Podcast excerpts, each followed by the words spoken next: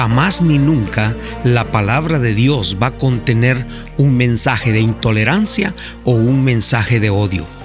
Esto es exactamente lo que piensan esas personas que tienen torcido el entendimiento y su corazón se ha vuelto necio.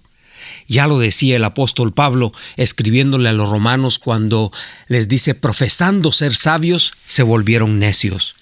El problema de hoy es que muchas personas cuando son confrontadas con su pecado se vuelven irracionales, se vuelven eh, ideólogos de sus propios méritos, de sus propias costumbres o de sus propias ideologías.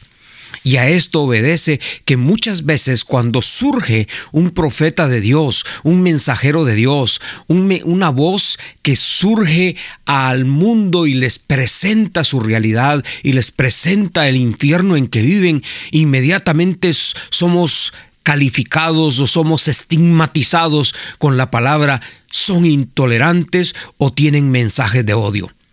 La palabra de Dios jamás será eso.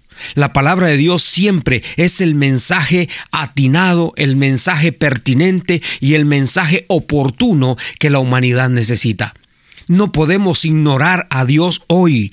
Hoy, más que nunca, la humanidad necesita volver su mirada a Dios.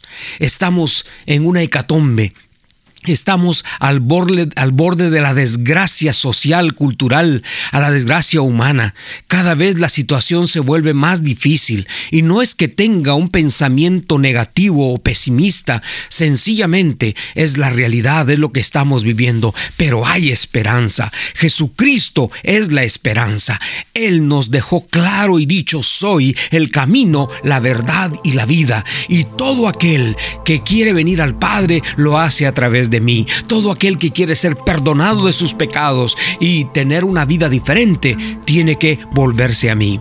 Esa es la invitación que sigue hoy latente. Ore conmigo diciendo, Jesús, gracias por esa bendita oportunidad que nos das de llegar al Padre por medio tuyo. Amén.